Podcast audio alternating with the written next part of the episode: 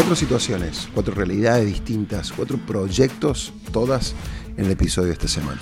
Antes de seguir, dos cosas. Suscríbete al canal y activa la campanita. Y de esa manera, cada vez que sea un episodio, te vas a enterar. Hola Sebastián, ¿cómo andás? Buenas tardes. Una de las complicaciones que tengo es el manejo de agenda. ¿Qué método efectivo hay para manejar en una estructura chica de pocas personas, cada una con su cargo respectivo, varios proyectos a la vez? ¿Qué metodología puede ser útil y podría aplicar? Gracias.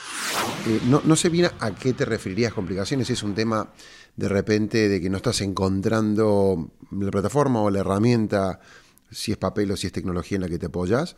Complicación puede ser también, a mí me puede hablar de, se me va el día y siento que no logro hacer lo que debería hacer. No sé si es una cuestión de foco, de prioridad. Después al final tiraste otra cuestión que, que también hablabas de estructura chica hoy. Yo tendría una conversación, decir, che, eh, se nos, va agua por acá, estamos haciendo agua, estamos patinando. Pongamos foco y prioridades. Y después, herramientas tenés varias, Trello, tenés simplemente una agenda. Yo soy una persona de necesitar, digamos, ayuda. Eh, busca, fíjate en quién te puedes apoyar en el equipo.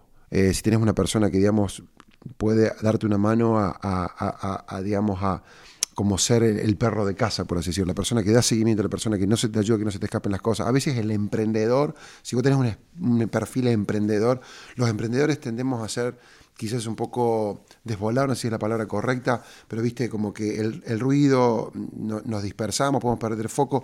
Busca ayuda, herramientas, mecanismos, personas que te ayuden a decir, ok, fantástico, tenemos que hacer eso y pone foco. Empezar de a poco, tenés, tengo 10 proyectos, Eva. Enfócate, ¿cuáles son los dos principales que debemos decir? Estos dos son no negociables. Y después vamos haciendo de a poco y matando uno a la vez. ¿Sí? Bueno, Seba, quería hacerte una pregunta. En sí me está costando un poco encontrar hoy una manera de transmitir lo que yo ofrezco para que la persona se sienta atraída. Entonces quería saber, en base a tu experiencia, cómo puedo hacer yo para generar una oferta atractiva. Lo primero que se me viene a la mente, Daniel, es, eh, es la práctica. Yo tu pregunta me remontó a nuestros comienzos que yo sentía que también teníamos que pulir muchísimo nuestro mensaje. En aquel entonces trabajábamos el PowerPoint, a veces trabajábamos rotafolio. Para mí era la presentación de venta que le hacíamos a nuestros potenciales clientes, ¿no? Y era repetir, era sentarme y hacer cientos y cientos y cientos de presentaciones y escuchar a la gente. A veces la gente tampoco te lo dice, vos tenés que como que leerlo entre líneas, a veces simplemente es silencio de radio, la persona no viene, la persona no quiere volver, la persona no te recomienda. Todo eso hay que saber interpretarlo. Eh, ¿Sabes qué otra cosa puede funcionar realmente muy bien? Es eh, haciendo presentaciones o quizás contando tu historia, vendiendo tu producto al círculo de amigos, a nuestra familia, a nuestros amigos, dice, che, ¿me bancás un segundo? ¿Me escuchás un rato? ¿Escuchás mi propuesta de valor? Y después pidiendo feedback, pidiendo feedback genuino, a ver qué es lo que la gente nos dice, de qué es lo que estamos haciendo. ¿no? Eh, yo a veces lo he escuchado y lo he recomendado también, eh, me paro en la esquina, regalo el producto que tengo literalmente y es como, che, contame, ¿qué pensás? Pero mi invitación sería a vos es a practicarlo, practicarlo, practicarlo. Intenta ser genuino, intenta ser vos mismo, más allá de lo que vos consideres que la gente quiere comprar. Y encontrar tu frecuencia, tu sintonía, transmitirlo de una manera que te vibre a vos en tu interior. Hola Sebastián, ¿cómo estás? Mira, te comento, yo tengo 21 años y abrí un local y vendo productos electrónicos, también un poco de lo que es bazar y marroquinería, ¿viste? Porque yo vendía desde mi casa, ¿viste? Y decidí abrirme un local ya que vi que daba resultado y bueno, tenía los, los recursos como para, para pagar el, el alquiler y demás. ¿Cuál sería el siguiente paso o cómo poder hacer para no quedarme en algo muy tradicional, viste? Porque me gustaría seguir creciendo, obviamente. Ya hace cinco meses que lo tengo en local y no me está yendo mal, pero tampoco es que, es que estoy vendiendo una locura, ¿viste? Facundo, gracias y qué lindo, 21 años ya emprendiendo, animándote, desafiándote. Vos hace cinco meses tomaste la decisión de llevar tu, negocio, tu proyecto a, un escalón más arriba. ¿no?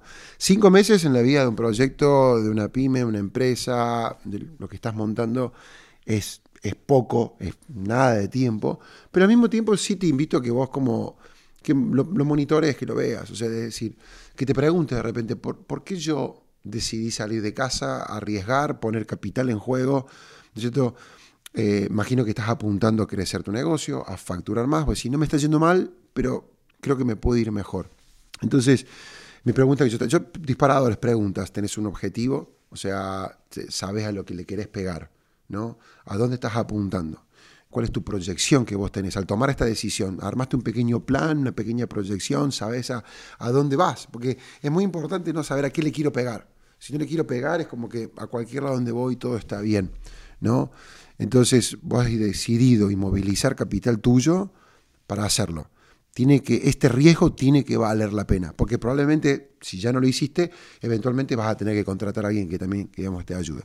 ¿Cómo hacer para salir de tradicional? Y puse la palabra tradicional, entiendo que, que tiene que ser quizás más de que no te entre solamente gente por la puerta, no sé si quieres llevarlo online o hacer crecer más tu negocio.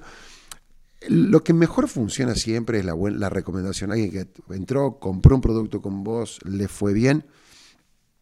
Las redes sociales, eh, o sea, publicidad orgánica o la tradicional convencional que conocíamos como anteriormente, no solamente que es cara, sino que realmente no está funcionando.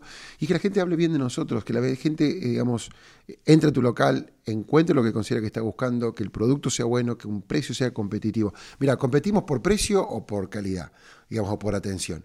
¿No? Entonces, precios competitivos, eh, si vas a, trabajar para ser el más barato, vas a correr, digamos, esa carrera. Si vas a trabajar por decir, che, yo quiero tener buenos productos, que la gente sepa que hay calidad y que los vamos a atender bien. Esa sería mi recomendación, Facundo.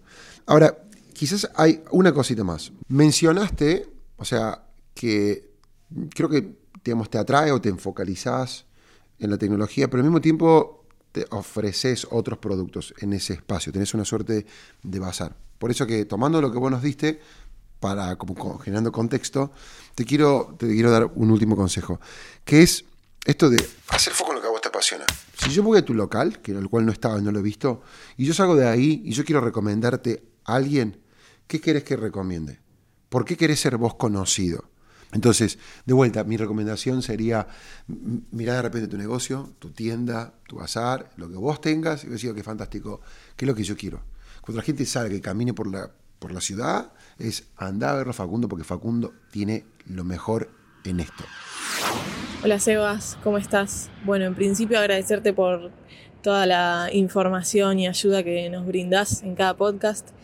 Suelo volver del trabajo escuchando tus videos, así que Nada, por esa parte muchas gracias. Y bueno, te quería consultar sobre mm, lo que sería cómo mantener la motivación de un equipo, sobre todo en proyectos que son artísticos, en los que suele haber como cierta dejadez en el ambiente y, y tal vez uno no logra transmitir la visión que tiene para el proyecto. Y bueno, quería consultarte sobre eso. Gracias. Lucía, Lu, muchas gracias Vamos a dejar, ¿sabes qué? Lo primero que te voy a decir es que al pie, eh, no sé si nos escuchas por Spotify o alguna otra plataforma, pero podemos dejarte el, link a, varios. En estos momentos por lo menos se me vienen a la mente dos o tres podcasts que creo que están directamente relacionados con tu inquietud.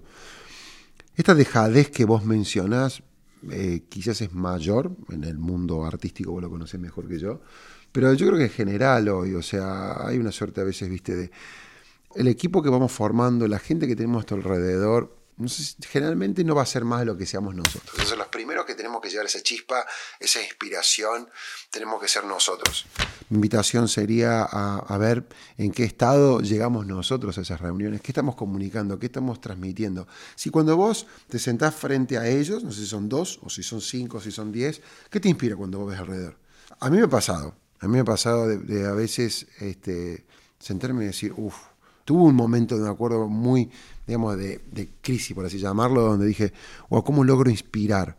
Pero la primera persona que tiene que ser inspirada soy yo, la primera persona que tiene que estar convencida soy yo, la primera persona que tengo que venir, digamos, como que totalmente on board, sería subida a este proyecto, soy yo.